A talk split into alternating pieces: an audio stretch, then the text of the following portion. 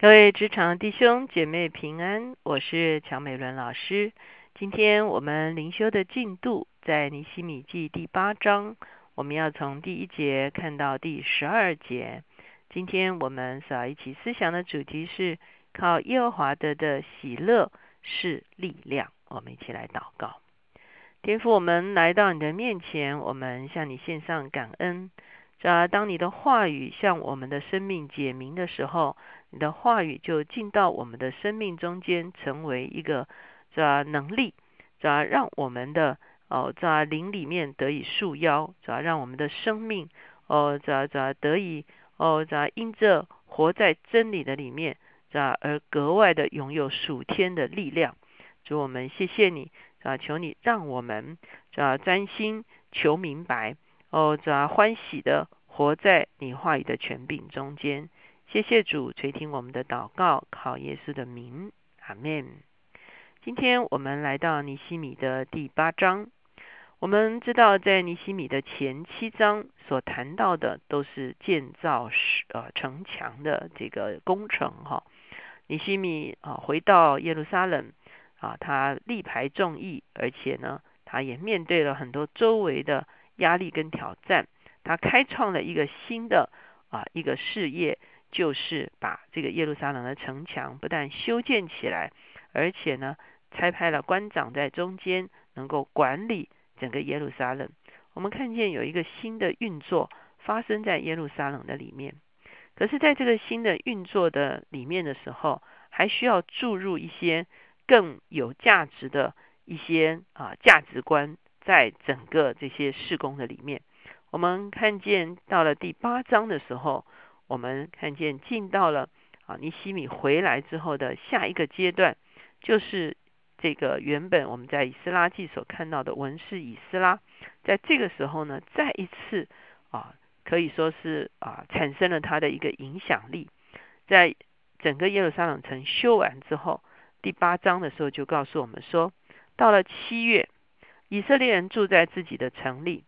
那时，他们如同一人聚集在水门前的宽阔处，请文士以斯拉将耶和华借摩西传给以色列人的律法书带来。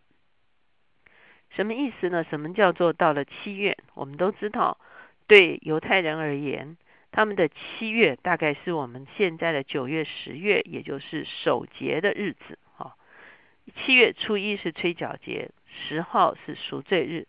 十五号到二十二号是祝棚节，这是犹大人非常重大的一个节气哈，所以我们会看见到了七月的时候，他们就聚集在耶路撒冷，特别聚集在一个叫做水门的这个地方。好，那这个水门呢，其实是在圣殿的南边这个地方哈。我们知道圣殿南边呢，其实是有一个啊，通常是有一个广场在这个地方，后来也有一些建筑物是啊。盖在这个地方都是呃群众聚集的地方，所以在这个水门面前，前面就是宽阔处哈。那个有一点像我们现在所谓的一些很大的城市中，前面会有什么什么市民广场之类的哈。那请了文士以斯拉，好，我们可以看见以斯拉他虽然是第二次归回哈，可是呢，他的时间跟尼西米的时间中间只隔了十几年哈，所以他们是有所重叠的。所以李斯拉现在还在，所以现在哦，我们相信也是尼西米请这个以斯拉，因为以斯拉是祭司的身份，又是文士的身份，他是通达律法书的，他曾经带领犹大人悔改，与神立约。这个时候呢，又是守节的时候，所以请以斯拉。我们看见第二节说，七月初一日，祭司以斯拉将律法书带到听了能明白的男女会众面前。在水门前的宽阔处，从清早到晌午，在众男女一切听了能明白的人面前读着律法书，众民侧耳而听。文士以斯拉站在为这事预备的木台上。哇，我们看到这是一个很大的一个啊一个节期哈，呃，意思就是说，从七月一号等于是吹角日开始哈，他们就开始了一个你说这个奋兴会哈，或者是。啊，培灵会哈，或者是研经聚会都 OK 哈，所以呢，就是在水门宽阔这个广场上搭了一个木台哈，好像类似现在的一个演讲台哈。这个以斯拉就站在上面，啊，当时是没有麦克风哈，所以他必须很大声的啊来宣讲啊这个这个上帝的律法哈。所以呢，他从清早到晌午哈，他就不断的来讲说这个摩西的律法里面究竟教导一些什么。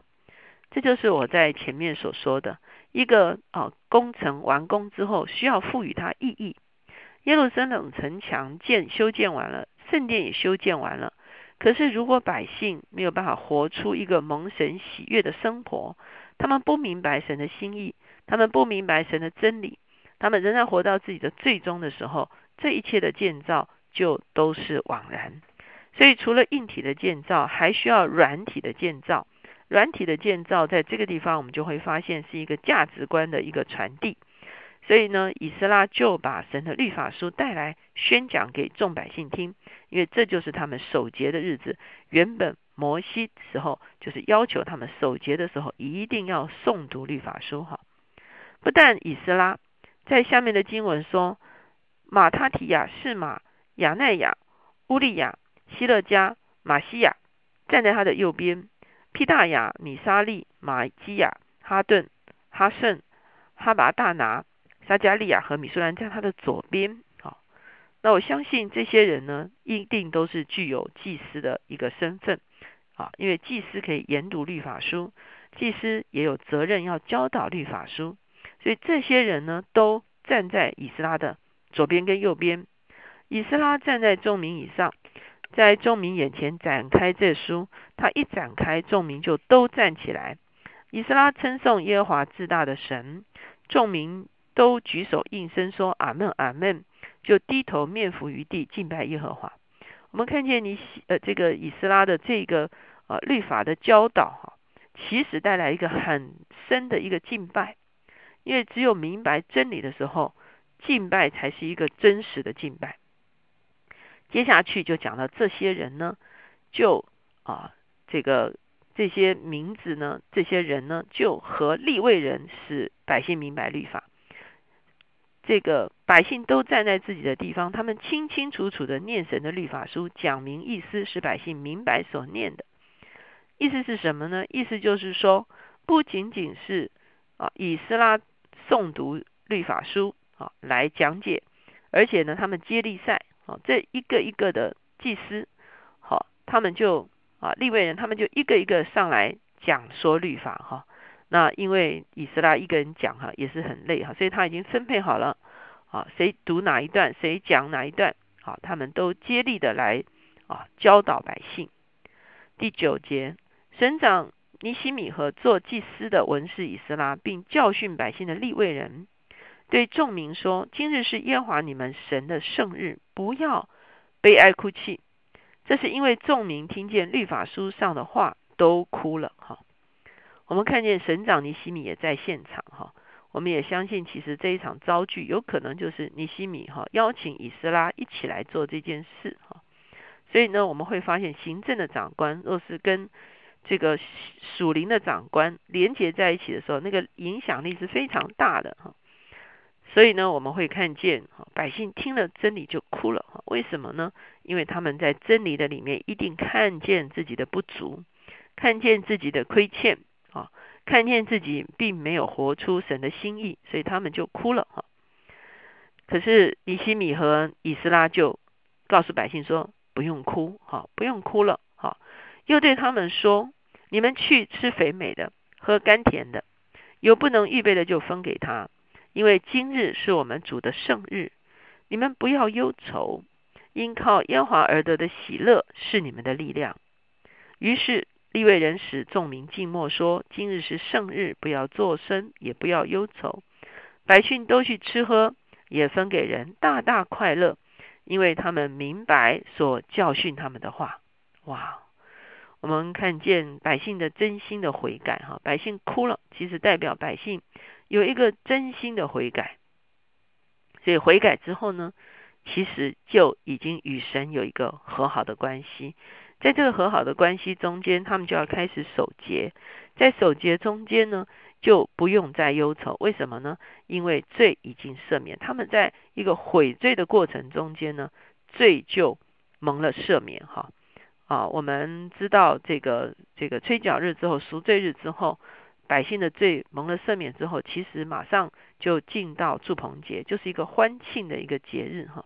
所以官长跟祭司都告诉他们说，不用忧愁了，因为呢，你们的悔改应该是神已经纪念了，所以神会把喜乐赐给你们。神的喜乐一旦赐下来，你们就重新得力哈。我们知道神。所赐给我们的喜乐，其实是他喜悦我们的心哈。他若是喜悦我们手中所做的，他就会把他的喜乐赐给我们，成为一个印证，让我们知道自己在神的面前蒙了悦纳。因此呢，他们就不再哭泣，他们就开始守节，吃肥美的，喝甘甜的，啊，能够欢喜快乐的。而且呢，他们也明白了神的话，他们也知道日后在他们的生活中间。应该如何有所取舍？应该如何分别为圣？应该如何过一个讨神喜悦的生活？所以他们的心就大大的欢喜。这大大的欢喜不仅仅是人自己的欢喜，同时也是神将喜乐赐给他们。我们一起来祷告。亲爱主耶稣，我们向你献上感恩，要谢谢你。要当我们明白你的真理，要当我们的生命有一个真实的回转。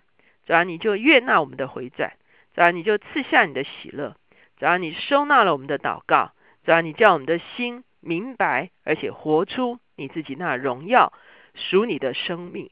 谢谢主垂听我们的祷告，靠耶稣的名，阿门。